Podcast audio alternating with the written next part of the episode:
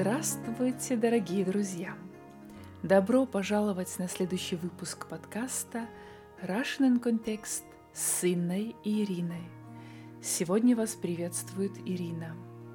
Sначала я хочу поблагодарить подписчиков на Патреоне нашей веб-страницы www.russiancontext.com.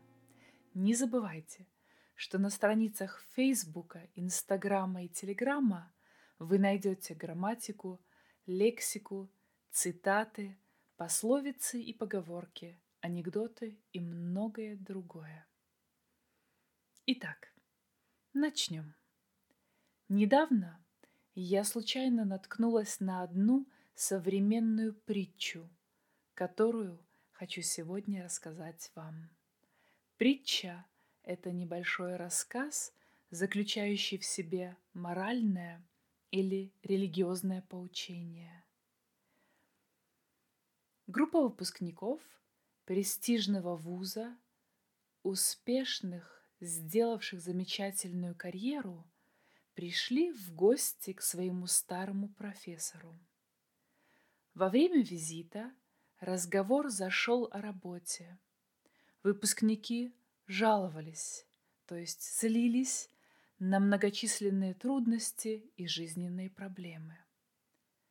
Предложив своим гостям кофе, профессор пошел на кухню и вернулся с кофейником и подносом, уставленным самыми разными чашками – фарфоровыми, стеклянными, пластиковыми, хрустальными – Одни были простые, другие – дорогие. Когда выпускники разобрали чашки, профессор сказал, «Обратите внимание, что все красивые чашки разобрали, тогда как простые и дешевые остались.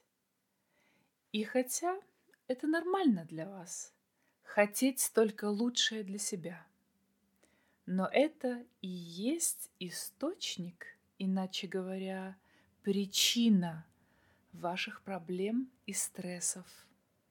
Поймите, что чашка сама по себе не делает кофе лучше. Чаще всего она просто дороже, но иногда даже скрывает то, что мы пьем. В действительности все, что вы хотели, было просто кофе, а не чашка.